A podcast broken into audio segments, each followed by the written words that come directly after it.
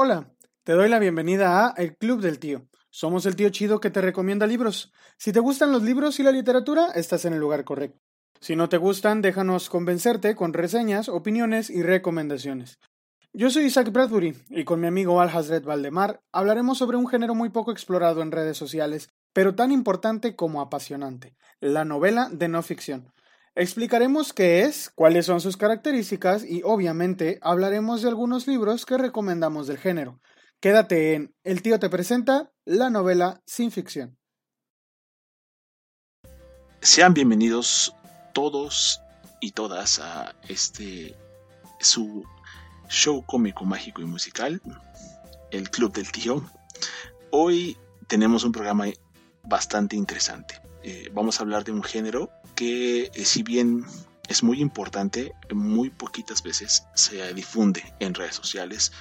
Es un género que se distancia bastante, si no es que completamente, de todos los géneros que normalmente son muy acogidos por las personas, como es el género de la ficción, y es justamente el género de no ficción. Es un género que tiene como premisa el contar un hecho verídico. Y tiene tintes también muy académicos, por lo que a veces es un poquito complicado, sobre todo para discutir, porque de alguna manera cada quien tiene como su posición sobre un hecho, sobre todo cuando aborda temas políticos, pero es muy interesante, yo creo que también una parte muy importante de la historia del hombre está plasmada ahí en estos libros de no ficción, que pueden ser muy interesantes, no nada más en, en términos de de la información que tienen, sino la forma en la que también están escritos a veces es bastante, bastante interesante. Que hay muchos incluso que retoman esta parte de algunas figuras de la ficción para poder contar una historia verdadera, como eh, veremos en algunas de las recomendaciones que tenemos para ustedes el día de hoy. ¿Cómo estás, Isaac? Muy bien, muy bien. Contento porque es el, creo que el tercer intento que hacemos por grabar y por fin mis vecinos ya guardaron silencio. este, sí los fui a regañar. Te fuiste a echar un, tiro con ellos. Me fui a echar un tiro con ellos. El asunto es que, eh, pues parece que ya ya me tienen miedo. Es que es un sicario, lo que no le quieres contar a nuestros escuchas que tú tienes ahí tu propio cártel en tu casa. Sí, tengo el monopolio de este, los libros en mi casa, yo soy el único que los distribuye y los vende. Entonces eh, tengo aquí todo vandalizado. de hecho, fíjate que es curioso, eh, ya entrando al tema, eh, que la novela de no ficción suele dedicarse un poco, aunque no se limita, al crimen. Sí. Y, es curioso por, lo que mencionamos, porque, bueno, en realidad la no ficción es extensa. La no ficción no es solamente la crónica literaria, por ejemplo. Eh, la no ficción es crónica literaria, eh, el relato documental, que es solamente una narración de hechos. Es, es, la diferencia entre crónica literaria y el relato documental, que, que solamente el relato documental pudiera parecer un artículo de periódico que solamente te da fechas pero la crónica literaria incluye el aspecto literario en esa narración de hechos. También están las biografías, autobiografías, estas eh, novelas epistolares o, estas recopilaciones epistolares de, de las personas ya sea de algún escritor o una persona famosa o, de un desconocido solamente pero que tuvo que ver en algún evento interesante. Y de hecho eh, discutiendo qué tan amplia pudiera ser la literatura de no ficción llegamos al punto en el que dijimos bueno y por ejemplo el ensayo es o no es no ficción ¿Es ficción o no es ficción? Pues para mí es, eh, es no ficción definitivamente. Porque el ensayo tiene que ver con una opinión acerca de un, de un tema verdadero Puede que el tema que aborde el ensayo sea un tema de ficción, como eh, lo comentábamos en el caso de Lovecraft con su horror en la literatura. Eh, él habla acerca de todo este bagaje que tiene y de los autores que él considera importantes para el género de terror, de cómo abordan estos diferentes autores el terror y cuáles han sido las vertientes que a partir de sus escritos se han, se han logrado. ¿no? El caso de Poe, por ejemplo, que inventó eh, el, el, género policíaco y además eh, revolucionó la forma de contar una historia de terror. los autores que a él mismo influyeron, como Algernon Blackwood, eh, F. Benson, etcétera, que escriben ficción, son personas que escribieron cuentos de terror y al final es un poco complicado decir, decirlo porque si bien está hablando de un, de un tema que aborda algo inventado, en la opinión de Lovecraft es real sobre un tema real, o sea, si es que sí existieron estos autores y sí escribieron esas obras y está dando su opinión al respecto. En ese sentido, el libro como tal es, no es ficción porque habla de algo de verdad, algo real. En el caso de eh, otras eh, vertientes del ensayo, pues tenemos ya algo más académico o algo más enfocado a un hecho en particular que eh, definitivamente pues no es no es, no es ficción en, ningún sentido pero pues evidentemente existe el debate de si es un género que es no ficción yo hasta ahorita no podría considerarlo así porque no me he topado con ningún ensayo que sea un ensayo ficticio. O sea, que es un ensayo que, haya... Que, el ensayo no existe. no, no, no. ¿Sabes qué ensayo no es un ensayo? ¿Cuál? Ensayo sobre la ceguera. bueno, pero... Ese es el ensayo que me decepcionó igual que la Divina Comedia. Esa, esa cosa no da risa. no, de hecho, una de las características o algunas de las características que tiene el, género de no ficción es que es un género por sí mismo en donde se procura hablar de la verdad, debe ser preciso, debe ser objetivo y debe ser subjetivamente desde el punto de vista del autor. Es decir, para que se le pueda considerar no ficción, forzosamente debe hablar de un hecho verídico, cualquiera que haya sido pero debe ser un hecho verídico. Sí, de, buena fe el autor te está diciendo, eh, ¿sabes qué? Las cosas pasaron así. Ya tú saca tus conclusiones. A lo mejor a veces el autor te dice, mm, yo puedo alcanzar a creer esto, pero, hey, aquí están los hechos. No te lo voy a contar desde mi punto de vista, te lo voy a contar del punto de vista en el que pasaron los hechos así nada más. Y digo, aquí algo interesante que probablemente sea una, forma de, contradecirme es lo que hablábamos cuando tocamos el, los relatos de Stoker de este, Atrapados en la Nieve. Que incluso Stoker ahí pone al principio esta, esta leyenda de eh, se recomienda tomar esto como una ficción pero realmente está relatando cosas que le pasaron en el teatro. Son cosas de verdad que él novelizó. Sí, había muchas de esas cosas que, que era, había evidencia. Otras personas cuando lo leyeron dijeron, ah, es que estas son cosas de las que le platicábamos.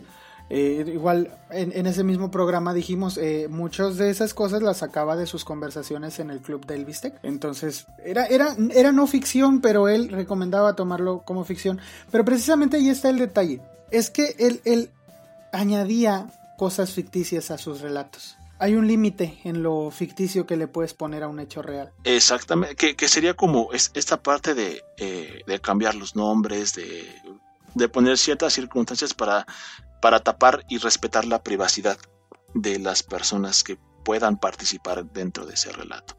Eso, eso está permitido porque el hecho de cambiarle un, nombre a que, que, Juanita se llame María en el libro eso no quita que lo que le pasó a Juanita sea, sea, sea verdad. Eso es importante. Ahora, ¿por qué decidimos eh, Isaac y yo hacer un programa sobre este, sobre este tema? Yo creo que es una, es una manifestación literaria que muy poquitas veces se ve difundida. Y, yo creo que es súper importante.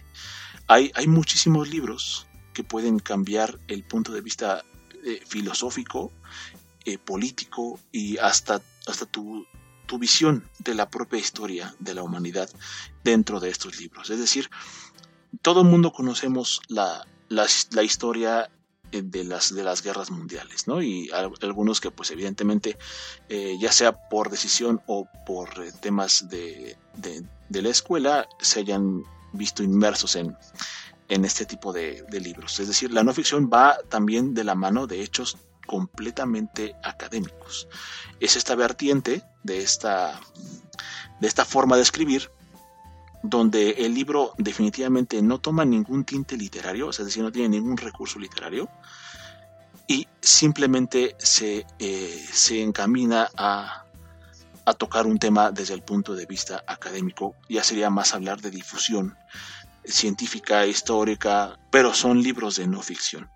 Nosotros vamos a hablar en este, en este capítulo específicamente de la no ficción, que se acerca más a la literatura. Que eh, evidentemente para poder hablar de toda la literatura de no ficción o de los libros de no ficción para englobarlos a todos, sería bastante complicado y honestamente un servidor no, no me siento con la capacidad de hablar de todos ellos porque tampoco he leído muchos libros de no ficción. La verdad es que eh, los que tengo son porque van muy de la mano a, ciertas cosas que personalmente me gustan mucho, como es la historia, como es eh, la mitología, como es eh, ciertos eventos en la humanidad que son de, mi interés. Y por otro lado también tenemos a, este, lo que decía Isaac al principio, las, las recopilaciones epistolares de algunos eh, escritores que me interesan mucho su vida, como el caso de Pizarnik, por ejemplo, eh, que está su correspondencia y sus diarios. Sí, y siguen siendo hechos reales, pero no es, no tienen una narración, no tienen una... De hecho, tú te tienes que hacer a la idea de muchas cosas. O necesitas eh, leer, por ejemplo, necesitas saber del contexto en el que fueron escritas para entender por qué la persona está diciendo esto o aquello. Lo que, lo que vamos a hacer ahorita es hablar un poco ya les decíamos, de este, este género de la no ficción que se acerca más a la literatura, porque incluye aspectos literarios en, él, que es pues la crónica literaria. Como estos, estos recursos que, pueden que pueden ocuparse y que ayudan mucho a la fluidez del texto. Es decir, no es lo mismo tomar eh, tu libro de, de historia y empezar a leer, ah, pues en 1943 pasó esto y esto y esto, en, eh, hubo un ataque a Pearl Harbor, etcétera, etcétera. O sea, la narración del hecho como tal, con eh, la, el objetivo de poder darte la información de lo que sucedió en ese momento. Acá vamos a encontrarnos con ciertos libros que los autores se han atrevido y les ha quedado muy bien el, hacer la narración de esto mismo, de un hecho que pasó en la realidad, desde un punto de vista literario, usando recursos que nos ayudan a hacer, voy a poner esta palabra entre comillas enorme, entretenida la lectura de un hecho real, porque yo no dudo ni tantito, por eso es que lo puse entre comillas, que haya libros académicos que puedan ser muy interesantes para las personas que les interesa el tema. Es decir, hay libros de historia que son súper interesantes, hay libros de matemáticas que son súper interesantes, pero en, eh, en general a, la gente que nos ha gustado desde siempre leer la no ficción es eh, mucho más gratificante encontrarte un libro que te narre la historia de la conquista de México desde un punto de vista literario. Se hace más fluido la forma de leer, eh, estás mucho más familiarizado con la forma de leer así en ese sentido y es mucho más disfrutable. Pero eso no, eso no quita que lo demás tenga también obviamente su interés. Y de hecho hay, hay en general hay tres aspectos, eh, tres elementos literarios o, tres pasos que debe seguir un escritor en general, en general, para poder incluir el aspecto literario en una novela de no ficción. En una cátedra que daba eh, Jorge Volpi para la, para la UNAM, para un diplomado en escritura de no ficción, Jorge Volpi, que, quien es un doctor en multipremiado y escritor muy famoso en México, dictaba estos siguientes tres pasos. Primero, el uso del lenguaje, que es el, pues lo, más notorio, ¿no? Porque evidentemente el lenguaje es lo que nosotros recibimos, es decir, las palabras que utilizan ya no son solamente útiles, sino que acercan el relato a la belleza. Eh, entonces eso es añadirle ese aspecto literario a, una noticia, una simple noticia de periódico, cambia totalmente la perspectiva que puedes tener del, libro en, en general. Ahora la estructura no solamente tiene un inicio y un final, como tal cual pudiera pasar eh, en el periódico, digámoslo, en donde tienes una narración en, el que te dice eh, hoy por la tarde murieron dos personas a causa de eh, un choque entre dos coches, un coche era blanco de una marca, otro coche era rojo de otra marca. Eh, uno de ellos se pasó un alto y esto provocó el choque. No. en la narración la estructura cambia de tal manera en la que empieza a decirte Hoy por la mañana una madre salió de casa rumbo a la escuela y entonces eh, buscando a sus hijos desesperada porque escuchó una mala noticia, se balzó el alto, su coche rojo chocó contra uno blanco que, se, que cruzaba la calle contraria. Así que perdieron la vida ambas personas en casa ahora los hijos, pero nunca la van a poder volver a ver porque ahora, sin despedirse, la madre eh, ha fallecido. Eso ya es añadirle eh, con el lenguaje, eh, pues sí, ¿no? Este aspecto que te hace mover un poquito más este, tu cabeza y no solamente quedarte con la noticia fría. De hecho, eso es justamente lo que separa a, la literatura de no ficción. Llamarla literatura de no ficción ya es incluirla dentro del género literario, aunque hable de un hecho real, de la noticia, la crónica, de todos estos géneros periodísticos, que lo único que buscan es eh, objetivamente, y muchos de ellos a excepción de la, del, ensayo quizás y algunas veces de la crónica el incluir una opinión del periodista. Es decir, simplemente están hechos para informar. Ahora, aquí yo quiero añadir algo muy interesante de por qué considero que eh, es muy importante incluir dentro de la biblioteca de todos nosotros libros de no ficción. Eh, a veces es, es un poquito extraño de repente el, el, abrir un libro de Alejandro Dumas o de Alexandre Dumas y toparte con ciertas cosas de las que habla que pueden resultar eh, hasta cierto punto desconocidas para todos nosotros. Por ejemplo, eh, Alexandre Dumas escribe, eh, Alexandre Dumas está posicionando en, en, un periodo de la historia en particular, la Revolución Francesa, todo lo que pasó y aconteció en ese momento histórico de la humanidad, para narrar las historias que nos cuenta desde el punto de vista de la ficción. ¿Qué pasa? Si a lo mejor nosotros tenemos muy poquito conocimiento de lo que sucedió en la Revolución Francesa, puede que a la hora de leer a, Duma va a ser un poquito de trabajo el poder investigar a qué se refiere con esto, a qué se refiere con la toma de la Bastilla, a qué se refiere con cuando estaban decapitando la gente, etcétera. Alexandre lo pone en el libro pensando que cualquier persona que lo lea entiende de lo que está hablando.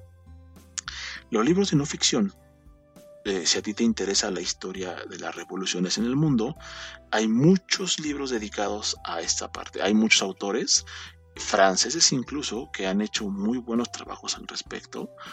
Es eh, importante tener este bagaje porque te va a ayudar a entender mucho mejor la ficción que plantea eh, Duma en sus, en sus novelas, en sus, en sus fanzines que él iba haciendo o que iba entregando. Otra cosa importante es que al irnos alimentando más de esta literatura de no ficción, vamos a entrar en un, en un proceso en el que vamos a, eh, tener un bagaje más amplio respecto del contexto histórico en muchos diferentes lugares. Es decir, eh, incluso métanse un día a Google y curiosen las diferentes novelas que están o trabajos que están organizados por eh, eh, novelas de la época de la Segunda Guerra Mundial o novelas de, la época franquista en España.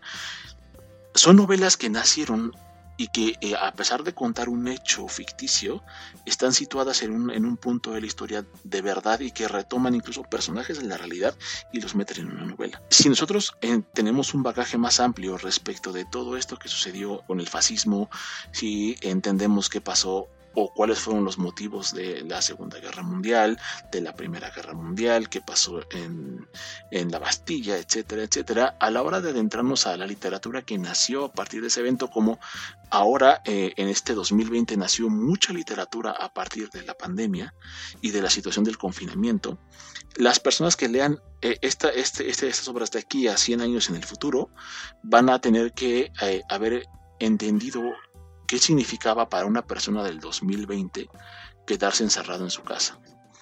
Y evidentemente eso va a provocar que la forma en la que se escriba va a tener una característica. Se va a volver un, detalle de la obra en particular. Eso va a ser un poco complicado a las personas del 2120 entender el contexto porque a lo mejor ellos no lo van a vivir o van a estar viviendo una cosa muy diferente como lo que nos pasa ahora, que no es lo mismo que habían eh, vivido las personas en 1920.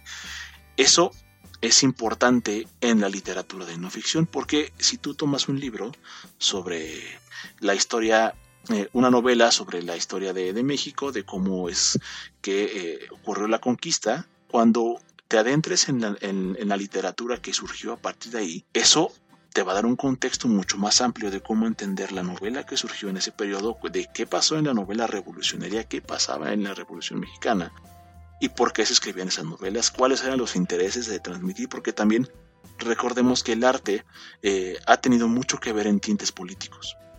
Ahí está Trotsky, por ejemplo, eh, está eh, José Revueltas aquí en México, que han escrito obras de ficción con tintes políticos y que han incluso movido masas respecto de eso que, quieren hablar y que pueden transformar la idea de unas personas. El género de no ficción tiene mucho que contarnos al respecto y yo creo que podríamos hacer mucho más amplia la visión que tenemos de una época en particular para poder adentrarnos en, en una novela que surja de una época o a partir de un hecho histórico. Nuestro bagaje obviamente va a aumentar cuando lees cosas que no están escritas en tu época. Algo por donde puedes empezar a leer cosas que no son de tu época, justo es esta narrativa de no ficción. Eh, ¿Por qué?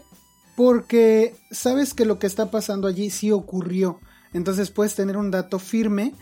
Justo aprovechando este salto que damos al, pasado, eh, me gustaría introducirles la primera obra de no ficción, la primera crónica literaria que se escribió, y es considerada quizá ya recientemente por los estudiosos como la primera, aunque por lo general todo el mundo piensa que la primera se escribió en Estados Unidos.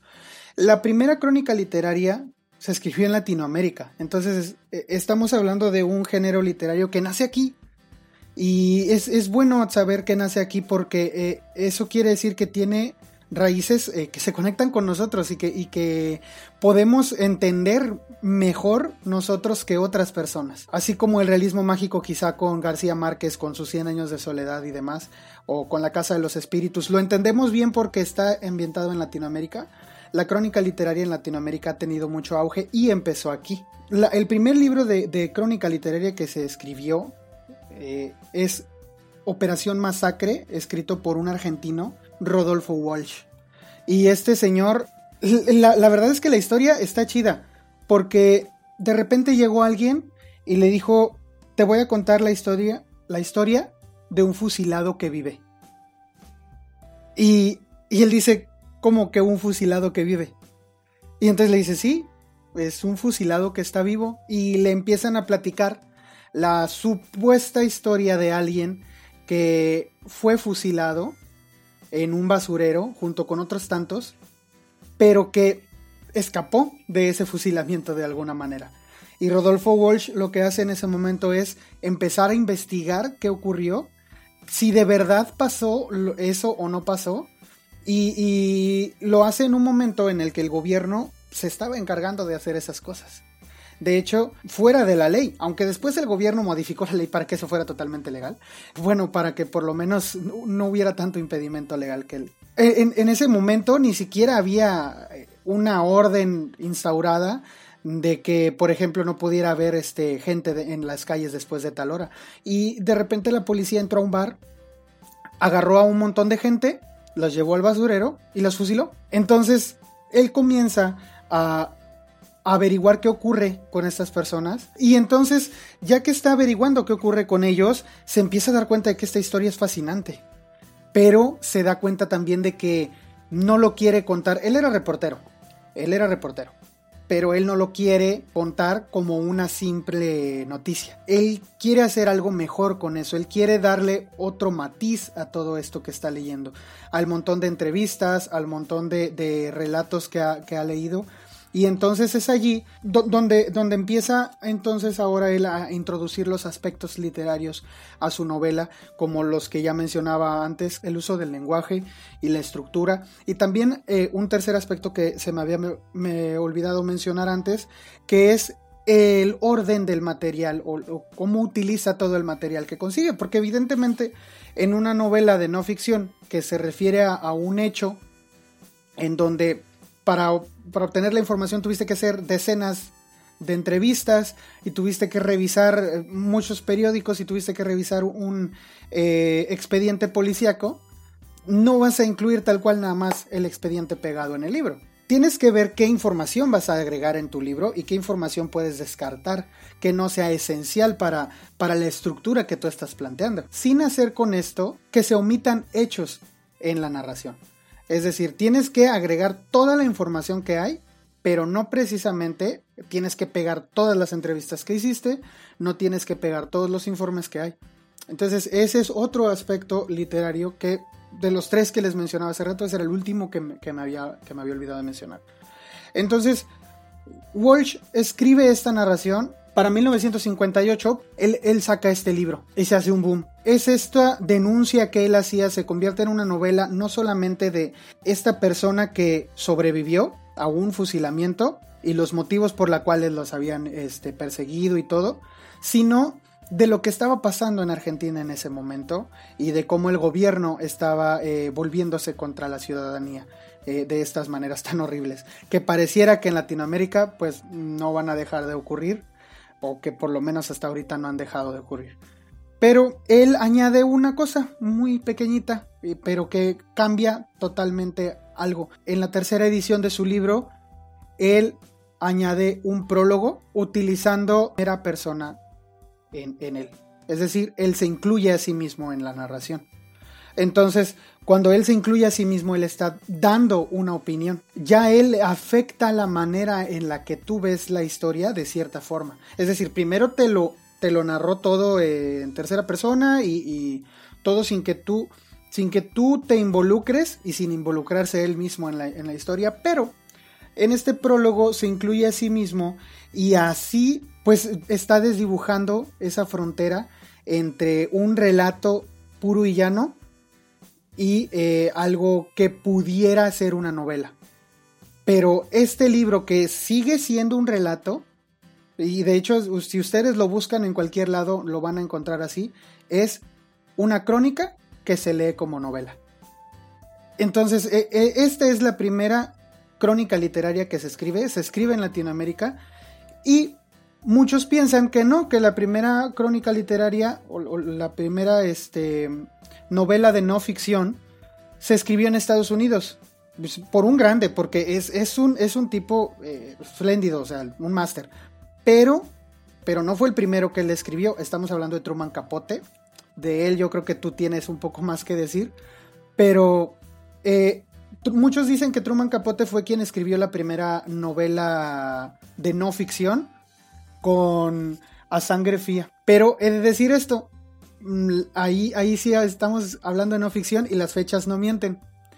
A Sangre Fría salió en el 65 y Operación Masacre salió en el 58. Entonces ya sabemos quién fue primero. No por eso quiere decir que no sea una novela totalmente original, es decir, para el momento en el que Truman Capote la escribió, ya no es, o sea, no había nada similar en su lengua que él pudiera haber tomado de referencia. Es decir, él, tomó una idea, la desarrolló por su cuenta, igual que hizo Walsh, y, dio, da un resultado genial. Solamente lo que no hace Truman Capote aquí es que él en ningún momento jamás se añadió a la narración.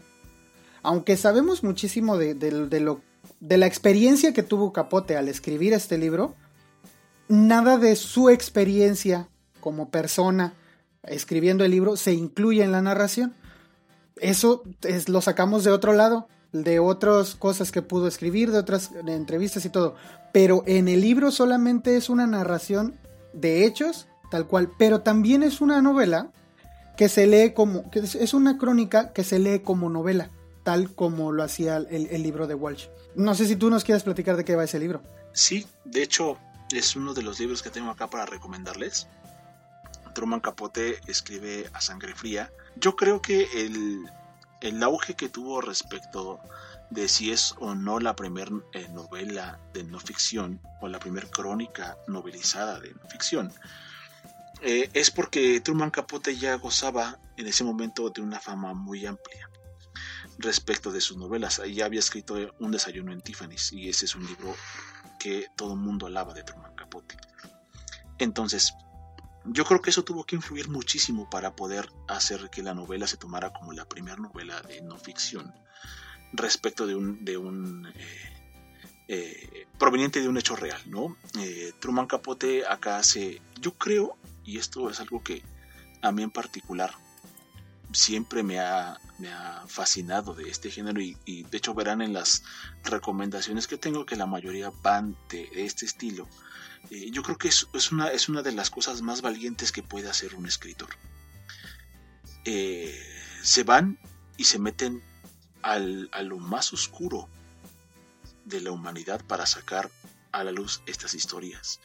Tanto Welsh como Truman Capote narran historias que son atroces y eh, van y se meten directamente con los artífices de dichas historias. Truman Capote se dio la tarea de entrevistar a los asesinos eh, a sangre fría, va de eso es un asesinato cometido por un par de, personas y al principio encuentras a, los asesinos como, como, seres eh, despiadados, ¿no? Incluso hasta cuando te das cuenta que el único botín que se llevaron de este crimen me parece que fueron 16 dólares. Fue algo ridículo, o sea, algo que dices e, es, algo inverosímil incluso. Pero conforme va avanzando la historia, te vas dando cuenta de de cuáles son los motivos que tienen estas personas para hacer lo que hicieron o cuál fue el motivo para hacer lo que hicieron. Y cambia completamente la perspectiva que tenías de un asesino cuando empezaste a leer la novela, que es algo también muy interesante. Para cerrar lo que decía acerca de que se me hace algo muy valiente, yo creo que todas estas personas se fueron a meter prácticamente a la boca del lobo para poder sacar información y crear sus novelas. Que es algo que se valora mucho, aparte Truman Capote eh, era gay, que en su momento también era algo muy, pero muy... Pues era mal visto, hay que decirlo. Eh, o sea, si bien para los escritores y artistas, las, las mentes artísticas siempre han sido más abiertas y, y aceptan más rápido los cambios, pero para el resto de, la, de las personas, pues eso siempre ha sido eh, algo problemático. Además, además que Capote sí se, marcaba muchísimo su, homosexualidad. De verdad se le, se le notaba a leguas que era, que era un homosexual. Eh, por ahí la película eh, que hizo, no me acuerdo cómo se llama este actor, que es buenísimo, Philip Seymour Hoffman, hizo una interpretación excelente de Capote con todas estas manías y formas de conducirse que él tenía. Ahora imagínense a una persona que se le nota leguas, que es gay, en, a finales de los 50, principios de los 60, irse a meter a una cárcel, a entrevistar a, los asesinos y después, evidentemente, pues hacer ya todo el trabajo eh, literario que hizo con la sangre fría, pero debe ser algo bastante intimidante. Si, si de por sí el, el, propio hecho de irte a meter a una cárcel es intimidante, ahora con esta condición que existía y la, eh, la forma en la que veían las personas de esa época a los homosexuales, debió de ser todavía muchísimo más eh, complejo. Sí, quien se mete, es más, mira, cabe decir, Rodolfo Walsh terminó formando parte de estas legiones de personas desaparecidas en Argentina a raíz de sus, de sus escritos. Rodolfo Walsh escribió una, se llama Carta Abierta de un escritor a la Junta Militar. Y era una carta que la publicó en diversos este, medios. Y horas después de haber publicado esa carta, Rodolfo Walsh ya no, se, ya no fue vuelto a ver. Ya, ya no fue visto de nuevo en ningún lado.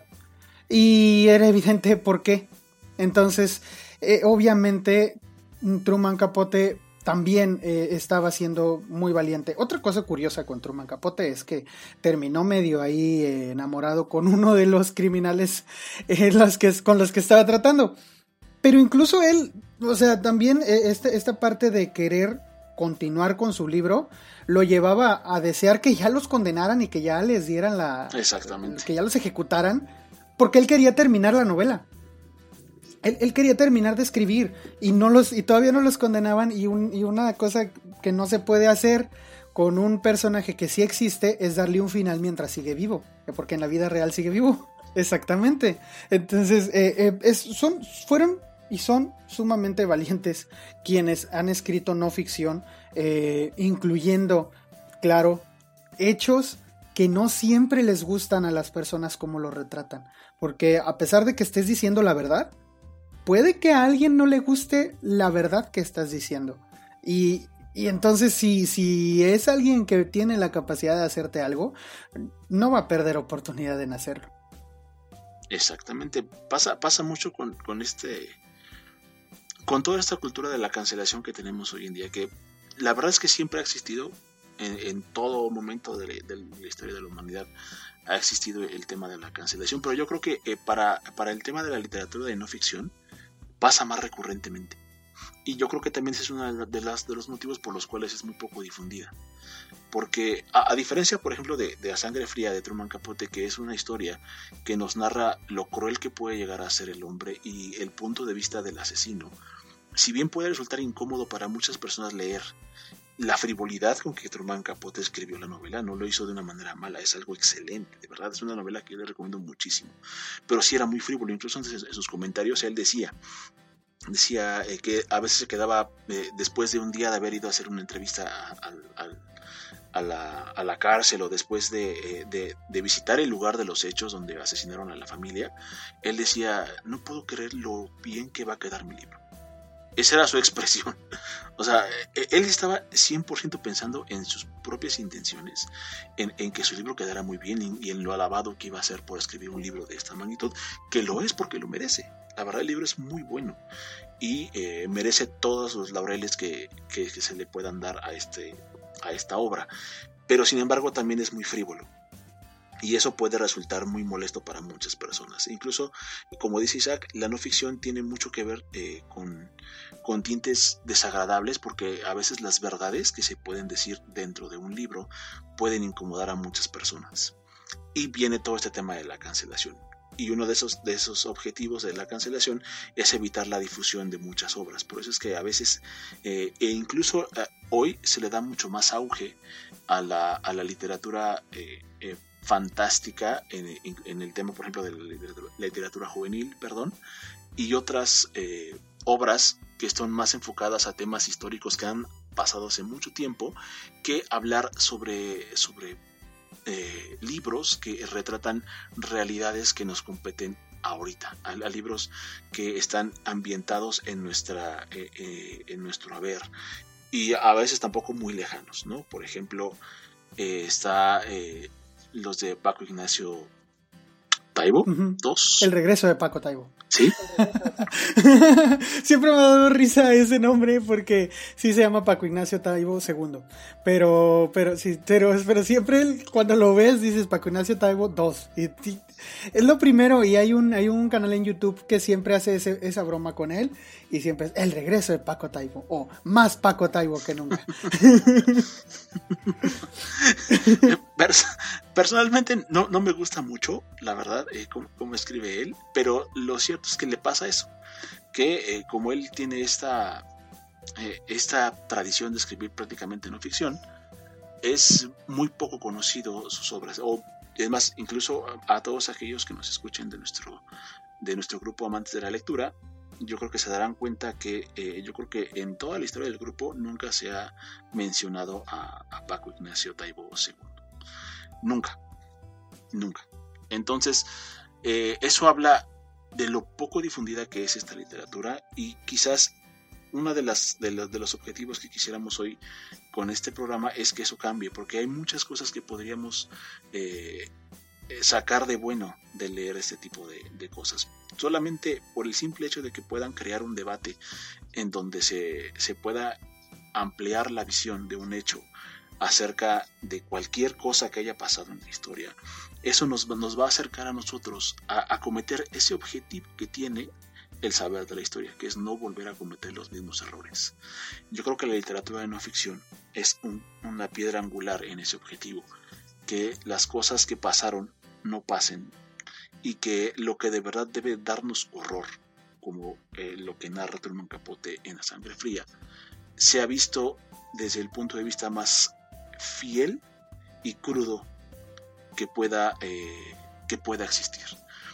En ese sentido yo creo que A Sangre Fría tiene un mérito bien grande, porque si bien ya existía eh, el tema de, de, Walsh, yo creo que A Sangre Fría sí es el primer libro que trata un tema tan crudo tan, tan frío como es el asesinato. Y yo creo que hasta, hasta ese momento eh, no había ni un solo libro que no fuera de ficción que hablara de manera tan abierta de un crimen.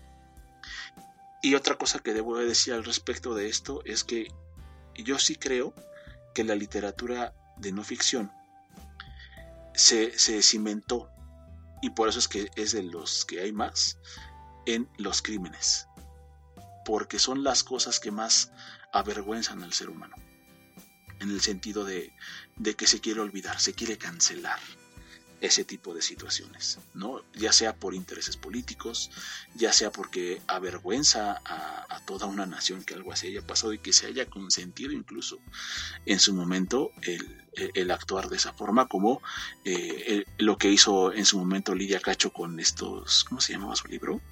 Los Diablos del Edén o algo así, no recuerdo, que hablaba sobre la, los pederastas y son cosas que a final de cuentas deben terminarse narrando, porque son hechos importantes y que no deben de olvidarse de, ninguna forma, porque así es como vamos a lograr avanzar como sociedad, que este es uno de los objetivos, yo creo, de la, literatura de no ficción, que podamos estar constantemente avanzando, aprendiendo de nuestros errores, sin dejar de decir la, la verdad, o sea, de lo que pasó, y que a través de la verdad se exprese de manera correcta. Y hablando justamente de la verdad, eh, si me lo permite Isaac, quisiera brincar al, a otro libro que quiero recomendar, que es eh, de Svetlana Alexievich, la ganadora del Nobel.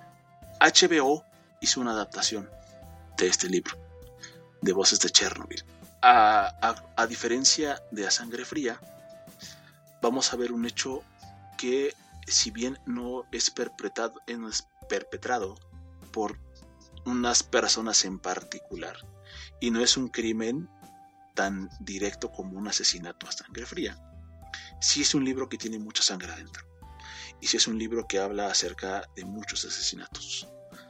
Porque eh, yo creo que la gran mayoría eh, sabemos qué pasó en Chernobyl, aquel abril de 1986, cuando la planta nuclear en su reactor número 4 tuvo digamos, decisiones mal tomadas que eh, terminaron con el desastre nuclear más grande de la, de la humanidad. Y acá en Voces de Chernobyl nos vamos a encontrar algo que no se nos debe olvidar nunca, que no somos dioses y que no podemos creernos eh, capaces de dominar todo.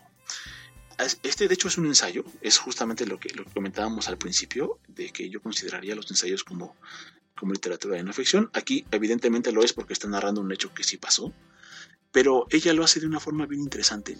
Eh, novelizó toda esta parte de la crónica que tienen que decir las personas de eh, que vivieron el hecho y me brinqué a este punto hablando de la verdad, porque hay una frase eh, que dicen en la serie, la verdad al final de cuentas termina cobrándonos la factura de todas las mentiras que hemos dicho. Y este libro habla de algo bien importante. Eh, cuando terminó la Segunda Guerra Mundial, se dividió el mundo en dos facciones. Estaban, eh, por un lado, los soviéticos y por otro lado, eh, los comunistas y por otro lado estaba el, liberalismo o el neoliberalismo con Estados Unidos. Dos corrientes económicas muy diferentes, ideológicas totalmente opuestas. Y una de las, de las cosas que caracterizó al al socialismo soviético fue este llamado eh, el, muro de hierro, que era un, secretismo increíble, increíble al respecto de todo lo que sucedía en la, en la Unión Soviética. Y eh, el desastre de Chernobyl, de hecho, es considerado como el tiro de gracia para el socialismo soviético. Lo que pasó en Chernobyl terminó por acabar, valga la redundancia, con eh, eh, la Unión Soviética, tal cual, disolvió la Unión Soviética. Pero no es hasta después, hasta muchísimo tiempo después, años, decenas de años después, que un libro como Voces de Chernobyl es, posible, donde eh, se habla de la verdad desde el punto de vista de la gente que lo vivió.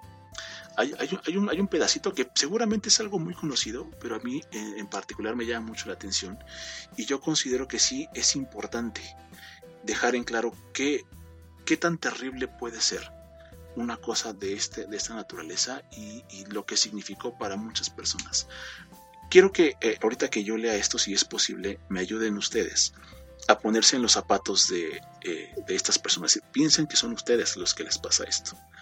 Dice, la gente se fue, pero se dejó los gatos y los perros. Los primeros días yo iba de casa en casa y les echaba leche, y a cada perro le daba un pedazo de pan.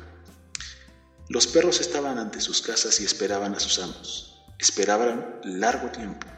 Los gatos hambrientos comían pepinos, tomates. Hasta el otoño le estuve segando la hierba a la vecina delante de su casa.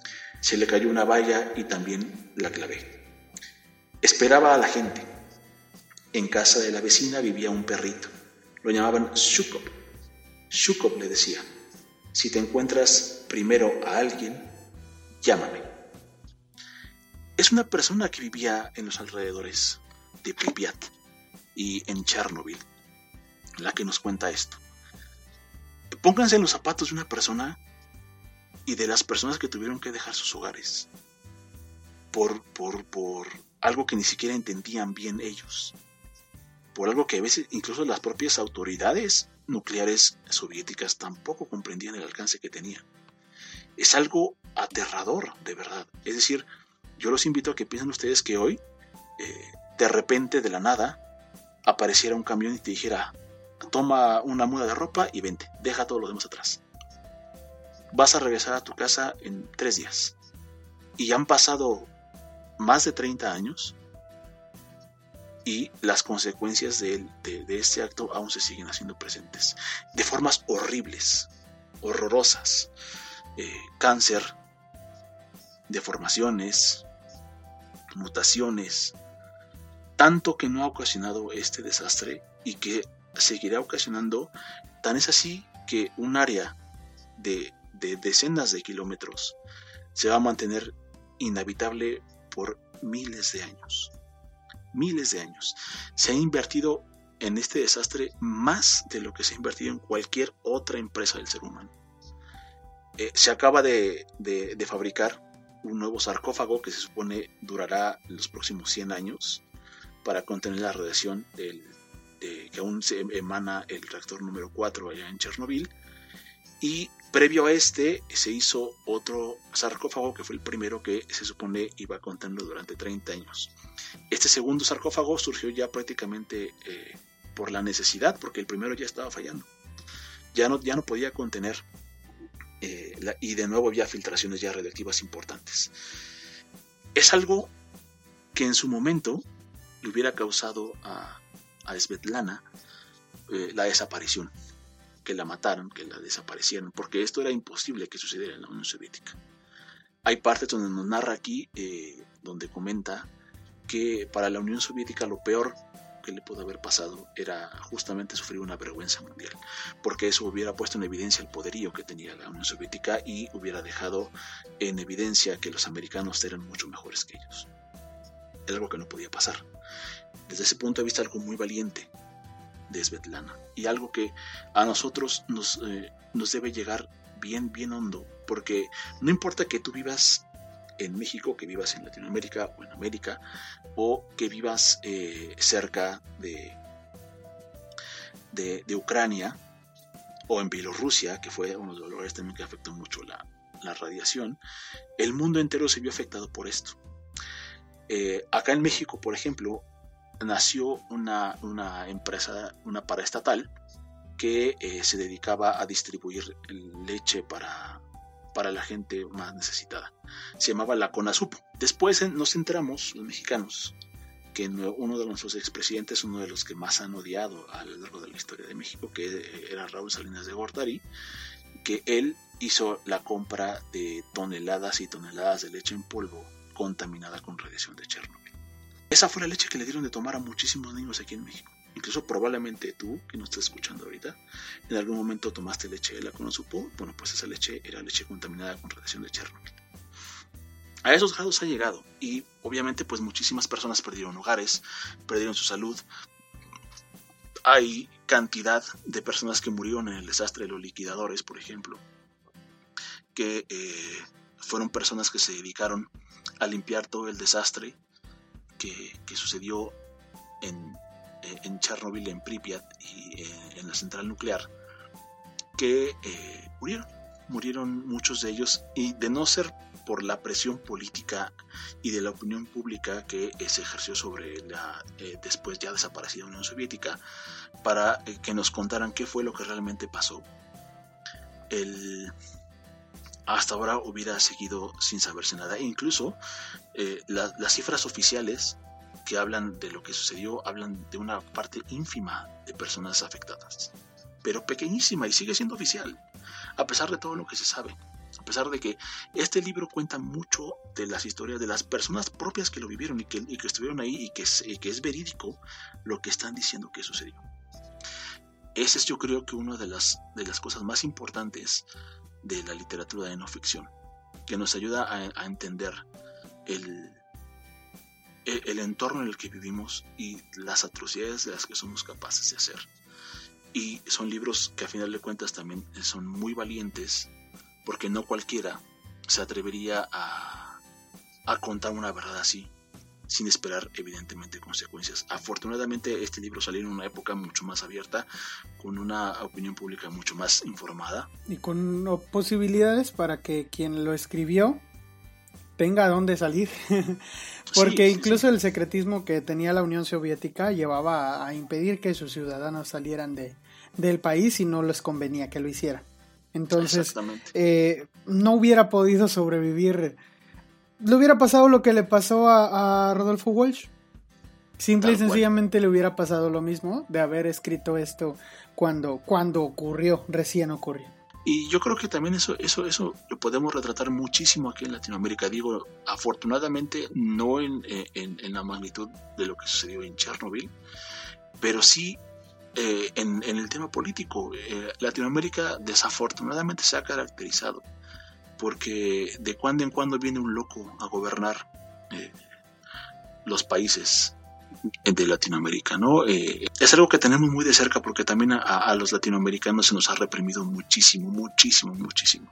Y si bien formamos parte del bloque que se suponía representaba la libertad, eh, Estados Unidos se encargó también mucho de, incentivar ese tipo de cosas en, función de sus propios intereses, ¿no? y bueno, a esto es justo a lo que nos referimos con la importancia que tiene la, literatura eh, de no ficción, que te abre los ojos, te quita la venda de, muchísimas cosas que han pasado en la historia y que tú puedes tener una, versión de esa historia, pero cuando te enfrentas a libros que tienen esta, este tipo de información, a las investigaciones, al trabajo que, representa, porque hace un, hace un libro de ficción, por ejemplo, una novela puede, durar quizás eh, un par de años en lo que el autor se, se, empapa del tema y se mete, crea sus personajes, etcétera, etcétera, cuando es un buen trabajo.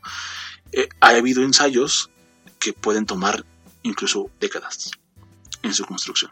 No nada más decir y decir, ah, quiero contar lo que leí en el periódico. Ah, la, la crisis de, del 39, como el caso de la uva, las uvas de la ira, ¿no? que es una muy buena novela que relata un hecho real. Eh, sigue siendo ficción, pero relata un hecho real en la Gran Depresión de Estados Unidos, donde, pues evidentemente, ahí tuvo una investigación de parte del autor para poder introducirnos a esa época en particular del, del, de la historia de Estados Unidos. Pero acá eh, hay no solamente todo lo que hizo Svetlana en este libro, en este libro que tiene aproximadamente 406 páginas.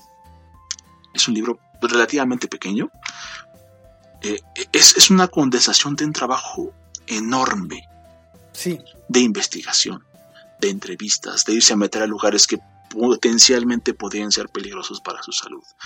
Eh, es decir, arriesgó su vida, su salud, para venir a contar la verdad de lo que sucedió en ese momento. es uno de los libros en los que yo tengo mucho cariño, porque de verdad, a, mí en particular, el desastre de Chernobyl es una de las cosas que más me interesa, sobre todo por todo este halo de misterio que envuelve al, propio desastre, ¿no?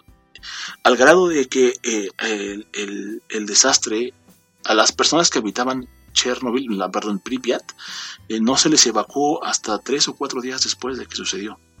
Cuando las dosis de radiación eran letales desde el momento número uno. Sí, desde el Y tuvieron que haber sido así, ¿no? Eh, digo, si no han tenido oportunidad, vean la serie de HBO, es una serie muy buena, adapta muy bien el libro. No todo lo que se cuenta en la serie es verdad, hay algunas modificaciones, eh, como eh, eh, el que se hizo muy famoso a partir justamente de, la serie, que incluso acarreó oleas de, personas a esta tendencia que se llama Dark Tourism, que es hacer turismo en lugares donde ha habido desastres. sobre el puente de la muerte, donde en la serie se cuenta que las personas que estaban ahí, todas murieron, ¿no? Aquí en el libro nos aclara Svetlana que eso no pasó así. muchas de las ah, personas que, estaban ahí. no, perdón, spoiler. Este, pero bueno, no, no nos sucedió así. Eh, algo también interesante de, este, de ese tipo de literatura es que es muy difícil hacer spoilers, porque eh, cada persona lo va a interpretar de una manera distinta. Sí. Y cuando tú lo leas, vas a, vas a, tener diferentes eh, emociones en ese sentido. Incluso vamos a ver. Es que, es que mira, para, para, empezar con la novela de no, de no ficción, no puedes en realidad sabes, sabes que, en qué se acaba cuando empieza. Es decir, eh, si a ti te están hablando de Chernobyl, sabes qué pasó en Chernobyl. Porque sabes cómo acaba todo eso. Lo que le interesa a uno es saber qué hubo en medio. Y eso, y no solamente qué hubo, sino cómo te lo cuentan. Porque al final de cuentas, volvemos a lo mismo de que lo que lo vuelve literatura es la manera literaria de contar las cosas. Ahora, a mí, a mí, me gustaría, si me permites, ah, y abordando también ese tema de qué tan arduo es el trabajo de un escritor a la hora de, escribir una novela de no ficción, me gustaría hablar del libro que yo quería recomendar, que es eh, una novela criminal escrito por Jorge Volpi. Jorge Volpi es, un doctor multipremiado, es, es, doctor en filología, no, no crean que es doctor médico pero él tiene carrera en leyes, tiene carrera en literatura, tiene, tiene este doctorado en filología, este, y es hasta caballero francés, porque hasta lo nombraron caballero por una orden francesa. Entonces, eh, eh, eh, es una persona que por su trabajo ha sido muy premiado y ha trabajado en, en el gobierno y ha ahorita se encuentra trabajando en, en la UNAM, que es la máxima casa de estudios de México. Jorge Polpi narra un, hecho que ocurrió en diciembre del 2005. Y de hecho yo me acuerdo porque yo lo vi. Y raro porque yo tenía para 2005, yo tenía como 14, 15 años o menos. La verdad es que estoy, estoy mal en mis matemáticas justo en este momento. Pero yo siempre, de, niño, yo me despertaba para ir a la escuela y prendía las noticias. E, ese día México se despertó con un notición porque transmitieron en vivo la detención de una banda de secuestradores. Te quedas, te, quedas así de ¿qué, están haciendo qué? O sea, están, están de verdad, están transmitiendo cómo detienen a una banda de secuestradores. Detuvieron a Florence Cassés e Israel Vallarta. Estas dos personas eran, eran presuntamente, bueno, presuntamente, digamos, bajo los términos de la ley tal cual, e, eran supuestamente para ese momento quienes tenían aprisionadas a unas personas ahí en, en una casa, en donde estaban, y los señalan como los secuestradores y los empiezan a entrevistar, así, en cámara. Para el resto de Latinoamérica, quizá para quien nos escuche de otro lugar, quizá esto le suene muy extraño porque esto nunca pasa en ningún lado Jamás en la vida va a ocurrir esto, pero, pero ocurre aquí en México. A todo mundo le parece extraño. A algunos les parece que el presidente está cumpliendo con lo que está pasando, con lo que estaba prometiendo. A algunos les parece una completa eh, puesta en escena. Y el libro explora si esto es o no es una puesta en escena. Y explora si el sistema de justicia eh, de México eh, estaba actuando eh, efectivamente bajo la justicia. Jorge Volpi se metió en un problemón aquí, yo no sé cómo le ha hecho para todavía estar aquí. Porque denunció al, al, encargado de la seguridad pública del país. Denunció al mismo presidente del país. Que por lo menos para cuando se terminan los hechos, no para cuando comenzó a investigar los hechos para cuando se terminan los hechos, eh, ya no era el mismo presidente, pero estas personas siguen siendo personas poderosas.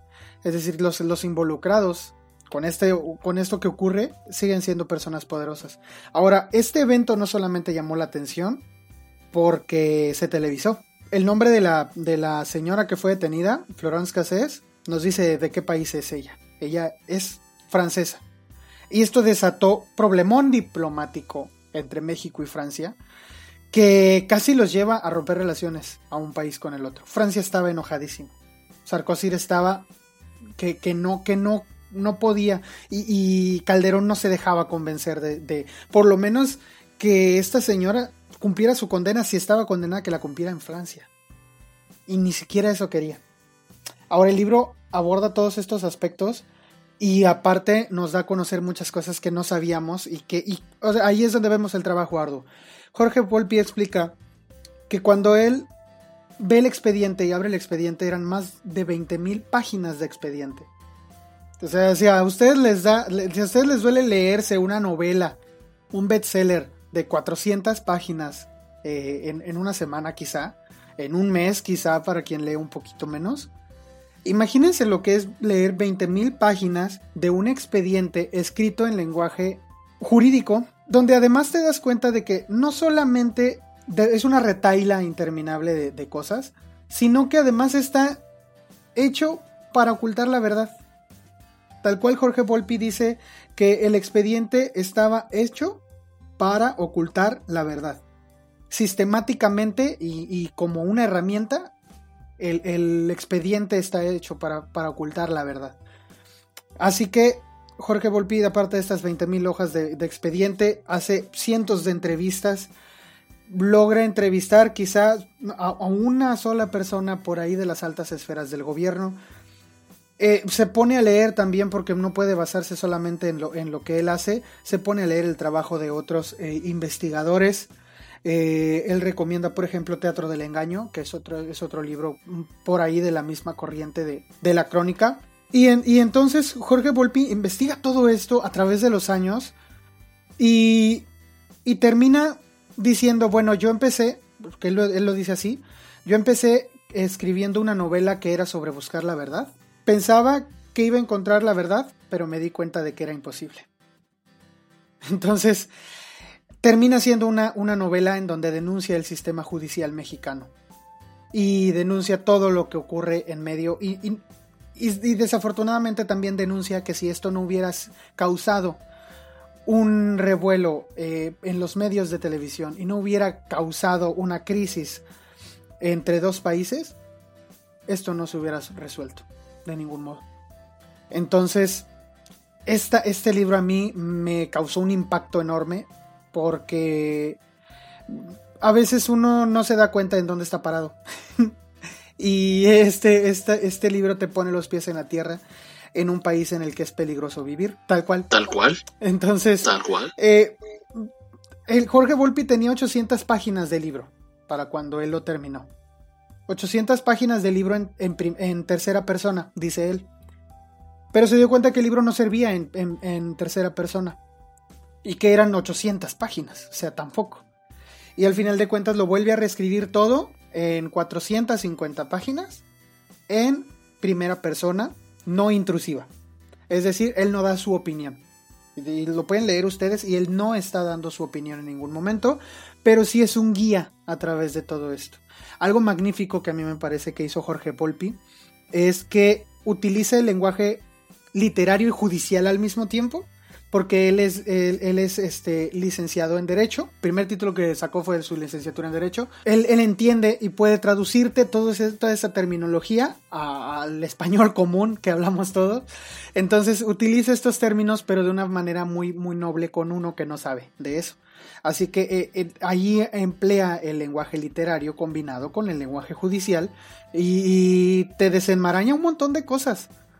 Y termina dejándote con esa sensación amarga de un México en donde estas cosas pueden estar pasando a diario y no sabemos a quién le esté pasando eso precisamente ahora. La novela en realidad, este, esa es otra cosa que me encanta de esta novela, que es algo que tiene que seleccionar a quien escribe una novela de esta tiene que saber por dónde va a empezar, porque ¿dónde empieza? Pregunta Volpi, ¿dónde empiezo? Empiezo cuando llegó una francesa a México, empiezo cuando los arrestaron, empiezo cuando se transmitió en cámaras, que fueron dos momentos diferentes. Eh, empiezo cuando, cuando yo empiezo a investigar o, o cuando empiezo, y entonces ahí empieza el lenguaje literario, narrando lo que pudo ser un idilio excelente y, muy apasionante, como a mí me suena mucho a una historia de espías cuando empieza a contar Jorge Volpi la historia, de una mujer que se enamora o se acerca, quizá con intenciones románticas, a un hombre que está loco por ella, porque él, él, él sí estaba, este señor estaba enamoradísimo, enamoradísimo de Florence Cassés, eh, Israel Vallarta. Y lo dice, porque sí empezaron así su relación. Entonces eh, Jorge Volpi tiene latino de comenzar en el momento en el que ellos se conocen y de allí cómo se desataron eh, la serie de sucesos que desembocó en ellos dos encarcelados. Ah, la novela la verdad es buenísima y a mí me encanta. O sea, la, novela es muy buena, pero sí se metió en un embrollo porque porque pues evidentemente pues las personas en altas esferas no iban a quedarse a gusto, ¿no? Pero la visibilidad que se le dio a su obra por ya ser de hecho una persona eh, muy reconocida. Él fue director de, de, una cadena de televisión cultural aquí, que es básicamente un cargo político eh, de TV UNAM. De hecho, el, cargo que tiene ahorita es básicamente un cargo político porque trabaja en la UNAM y ya, ya estar de rector de un área de la UNAM es, este, es básicamente un cargo político. Entonces, eh, creo que esto le ayudó para no ser presa de, de, o ser víctima de otra de estas mismas jugadas que él estaba narrando. Pero eh, son muy valientes las personas que se, que se encaran a esto. Hay un, hay un par de escritoras. Hay de hecho una que a mí me, sorprendió mucho que escribió de Ayotzinapa cuando aún acababa de pasar. Y, tenía muy, era muy reciente, todavía estaba incluso Peña Nieto en la presidencia cuando salió, cuando salió su libro. Y ella denunciaba que tenía, de hecho su libro trata, en su libro trata la posibilidad de que lo que pasó en Ayotzinapa, para quien no lo sabe, Ayotzinapa fue, es la desaparición de 43 estudiantes de un autobús. Así, no supieron, no llegaron a donde tenían que llegar. Dice, dice ella que había personas que habían cargado de droga ese autobús y alguien, alguien en la marina mandó secuestrar ese autobús sabiendo que lo tenían los estudiantes para que le regresaran su droga. Eso es lo que ella dice en su, en su libro.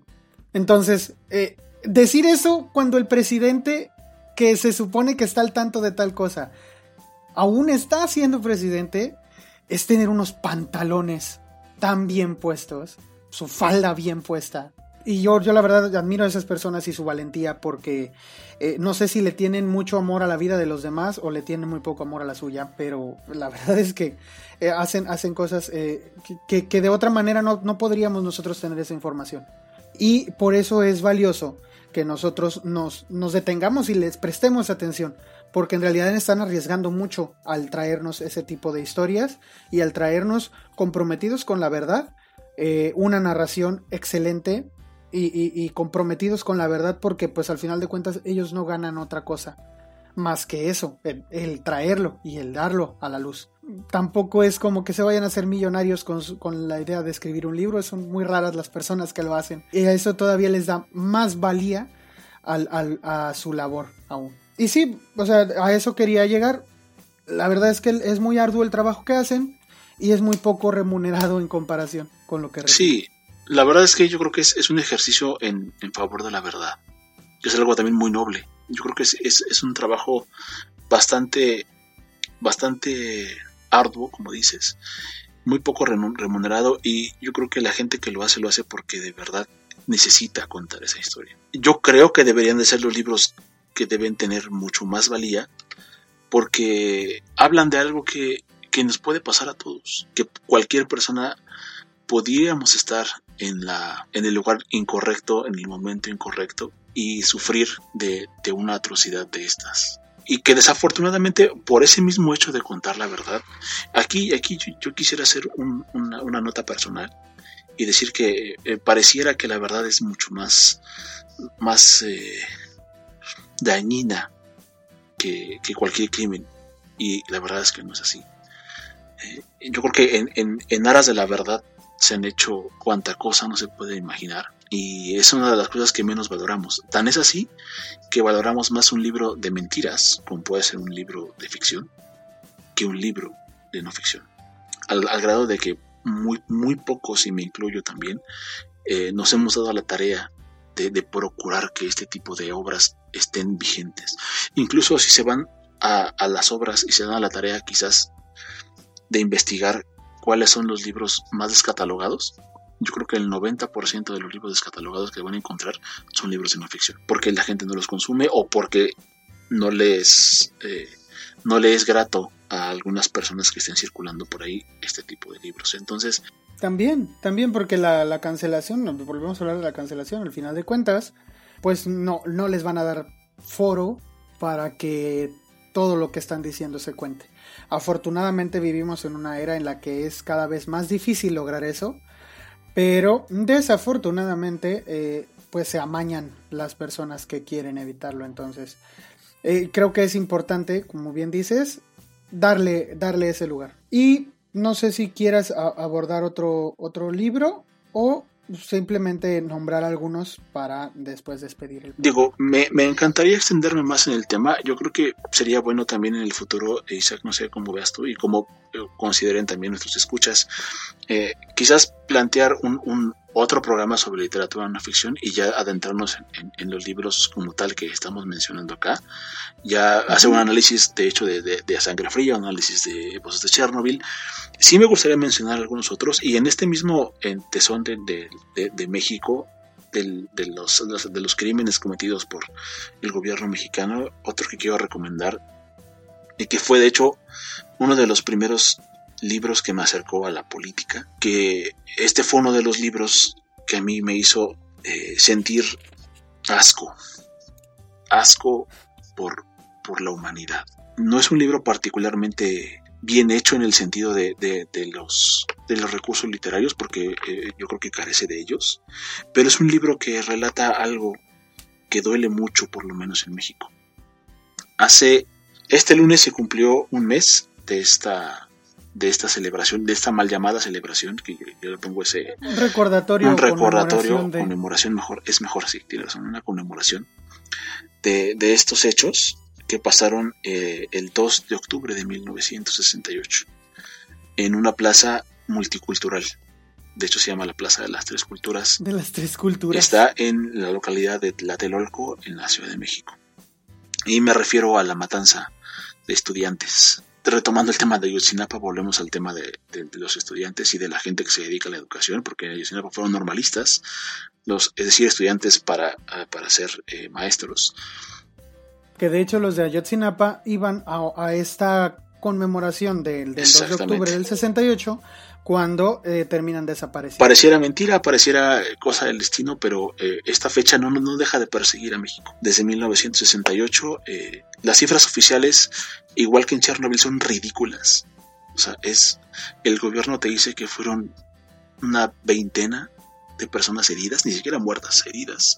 Sí, no muertos, no, que, que salieron, hubo... Hay muchos mitos alrededor de esta fecha sobre que existen algunas películas que el gobierno quemó. Eh, eh, incluso hay una película que se llama Rojo Amanecer, que relata los hechos que también en su momento fue, prohibida y no es que es una película muy fuerte. Eh, sí, sí tiene algunas algunas sí, tiene unas escenas, muy, muy, muy, bueno. yo la vi cuando era pequeño. Sí pero a mí me impactó y igual que tú, me dio asco. De verdad, es que, bueno, si ves la película o pasas las páginas de este libro que se llama La noche atlatelolco de Elena Poniatowska, y, y, más yo creo que si eres latinoamericano, porque esto, esto trasciende a un país. Eh, este tipo de, de, masacres, este tipo de actos criminales en masa han sucedido en todo lo largo y ancho de Latinoamérica por diferentes razones, por diferentes incentivos, por diferentes autores, pero eh, este, este es un escenario que se repite constantemente en la historia de Latinoamérica. Y es lamentable, porque eh, de repente el, libro empieza incluso con, una, unos enunciados que podríamos catalogar hasta de irónicos, porque son eh, un tanto positivistas, ¿no? por ejemplo, aquí narra, bueno, algo, algo que debo decir es que Elena Ponotauska lo que hace es recopilar todo un cúmulo de comentarios, impresiones y después va migrando ya a una opinión sobre lo que pasó acá. Es decir, son los propios estudiantes y maestros que participaron en la marcha lo que está aquí contado, ¿no? Pero empieza con esto y dice, son muchos, vienen a pie, vienen riendo, bajaron por Mechero Campo, La Reforma, Juárez, 5 de mayo. Muchachos y muchachas estudiantes que van del brazo en la manifestación con la misma alegría con que hace apenas unos días iban a la feria. Jóvenes despreocupados que no saben que mañana, dentro de dos días, dentro de cuatro, estarán allí hinchándose bajo la lluvia.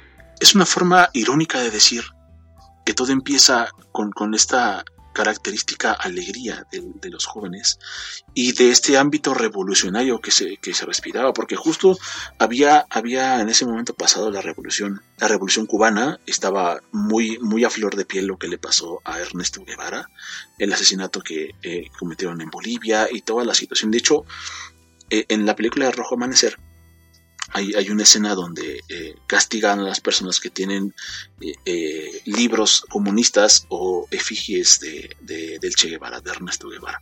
Sí, sus fotos o, afiches. Exactamente. ¿no? Entonces, ¿qué pasa acá en este libro? Que poco a poco te va narrando con los, con los comentarios cómo se vive. Y incluso el libro abre, abre con una serie de fotografías que voy a tomarles la redundancia fotografía y se los voy a colgar eh, en, el, en, este, en el post donde va a estar esta, este, este, este podcast para que, para que se den una idea de, de, qué va este tema, ¿no? Hay una fotografía que es desgarradora donde eh, está eh, un niño muerto con una herida de bala. De verdad, es, es, es da incluso ahorita que lo estoy, de verdad se me pone, se me pone la piel porque es algo que, o sea, mataron indiscriminadamente a un montón de personas que estaban luchando por sus derechos. Eh, fue una masacre espantosa, pero eh, de nuevo, esta literatura se encarga de que no se muera el recuerdo de eso, para que no vuelva a pasar. Porque siempre está esta frase que no sé quién la dijo, como casi todas las frases que digo por aquí. Quien, aquellos quienes olvidan su historia están condenados a repetirla.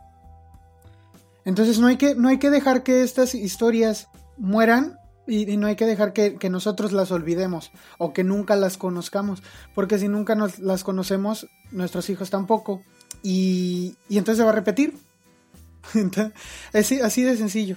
Por eso nuestro afán ahora de, compartir con ustedes estas, esas recomendaciones.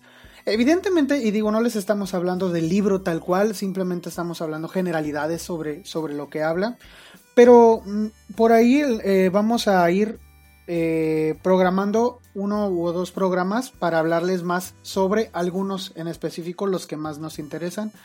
Yo les, bueno, ya les adelantaba al Hasred, vamos a hablar eh, después sobre este libro de Truman Capote de A Sangre Fría. Yo les recomiendo que se consigan Operación Masacre. En México hay, hay una editorial Editorial Libros del Asteroide trae ese libro, pero aquí en México cuesta como 800 pesos, que serían como unos 40, 45 dólares, ¿no? Más o menos. Eh, más o menos, y 45 dólares para un libro es caro. Bueno, aquí en México eso es caro. Pero eh, Literatura UNAM, Libros UNAM, lo imprimió también en 2018 y ese cuesta como 150 pesos. Para quien nos escucha de México, lo puede conseguir bien barato. Yo lo acabo de comprar. Entonces, eh, se los recomiendo que lo consigan por ahí. El de Truman Capote es muchísimo más sencillo de conseguir. y aparte barato. Está en de bolsillo y es mucho más barato. Cuesta como, igual como 150 o 200 pesos. Aproximadamente. nuevo. De hecho, hay muchas ediciones de segunda mano que no son nada malas y que también son bastante, bastante aceptables. ¿no? Pueden, ronda los 100 pesos, 100 pesos. Y Voces de Chernobyl recientemente también ha tenido otra una reedición eh, para, para de bolsillo que ya les habíamos comentado de bolsillo son bestsellers de distintos géneros, pero muy económicos, entonces lo pueden conseguir ahí fácil. Y de esos les prometemos que va a llegar el momento en que vamos a dedicarles un episodio. Así que pueden irlos buscando para que los lean. Exactamente. Y bueno, pues para cerrar este, este libro de, de, La Noche de Tlatelolco, sí es súper importante que eh, este tipo de historias se, se mantengan vigentes por, por, todo lo que, por todo lo que representan, por la memoria de las personas que, que estuvieron involucradas y que de alguna manera hay, hay una frase de Silvio Rodríguez de una de sus, de sus canciones que se, de Pequeña Serenata Diurna que eh, a mí me gusta mucho, que dice que hoy le pide perdón a los muertos de su felicidad. ¿No? E, es justamente eso. Hoy gozamos de los derechos que gozamos gracias a, la valentía y, sí, hay que decirlo con todas sus letras, a los huevos y ovarios de, las, de las personas que se enfrentaron al sistema y, lograron un cambio radical y que hoy eh, podemos disfrutar de esta eh, expresión, de esta libertad de expresión. Y nunca hay que olvidar eso. Y yo creo que la literatura de no ficción es básica para que esto pueda, pueda, pueda ser así. Y que nunca se nos olvide que todo derecho del que gozamos hoy viene de un sacrificio, de una de unas personas que se opusieron a, la tiranía y decidieron eh, modificar las cosas como estaban. Entonces es súper importante el poder eh, difundir esto y, en medida de lo que ustedes puedan también, digo, nosotros nos hemos, nos hemos involucrado en este proyecto, pero hay muchos otros medios por los cuales se puede difundir. Si conocen libros, si conocen historias que ustedes consideran que son necesarias, que deban leerse, que actores que deban descubrirse, por favor, háganlo. Esto es un, es un trabajo arduo y como decía Isaac, es, eh, es importante usar estos medios para la difusión y hoy que ya es casi imposible no poder enterarse de algo, hay que enterarnos de cosas que valen la pena, de cosas que de verdad son necesarias para, para crecer como sociedad y que la memoria nunca nos falle para nunca permitir de nuevo que tiranos, que represores tomen el control y nos hagan... Pues, eh, pues yo creo que esto sería todo por el programa de hoy. Les agradecemos nuevamente por escucharnos. Y pues nada, ¿saben con qué me gustaría? Me gustaría despedirme con una frase que dijo Jorge Volpi, que resume eh, tal cual lo que ocurre con la crónica literaria. Dice, solo un escritor literario es capaz de añadirle densidad y profundidad a personajes reales para volverlos verosímiles dándole un matiz literario a la realidad criminal. Pues igual yo me despido agradeciendo a todos los que nos regalan su tiempo para escuchar las cosas que eh, Isaac y yo tenemos que decirles. Espero que este programa sea de su agrado. Yo creo que es uno de los programas en los que mm, más hemos hablado de nuestra opinión. Espero que sea un programa también que, que se escuche mucho porque creo que es algo muy importante empezar a también darle auge a esta literatura de no ficción. Y espero también que logre su cometido que es el de hacer conscientes de que debemos participar de esta literatura que para nada que para nada salvo eh, algunos comentarios que puedan escuchar ahí que yo puedo decirles que no son ciertos, no es, no es algo aburrido. No porque sea académico tiene que ser algo, algo aburrido. Y eh, yo creo que deja muchísimo, muchísimo, muchísimo que aprender sobre tu propia historia, sobre tu propia... Eh, tu propio lugar en el que estás, lo que decía eh, Isaac, hay que saber en dónde estamos parados. Y esto es algo que la literatura de no ficción nos, nos trae. Entonces... Y saben que casi nunca les pedimos esto. De hecho, nunca le pedimos esto. Pero compartan el capítulo. Compártanlo. Eh, por ahí nos han hecho de favor otras personas, algunos, algunos de los que nos escuchan, se los agradecemos bastante. Pero compártanlo todos, compártanlo. En realidad eh, es que, y este capítulo en especial, que, en, el que procuramos eso, eh, que, conozcamos más del lugar en donde estamos parados, eh, es importante que lo, que lo vean otras personas. Entonces, compártanlo siempre. Aparte de dejar su like y de, y de dejarnos su comentario, compártanlo en sus redes. Ya saben que de ahí de Facebook siempre dejamos las ligas y les vamos a dejar el link a este capítulo y eso compártanlo.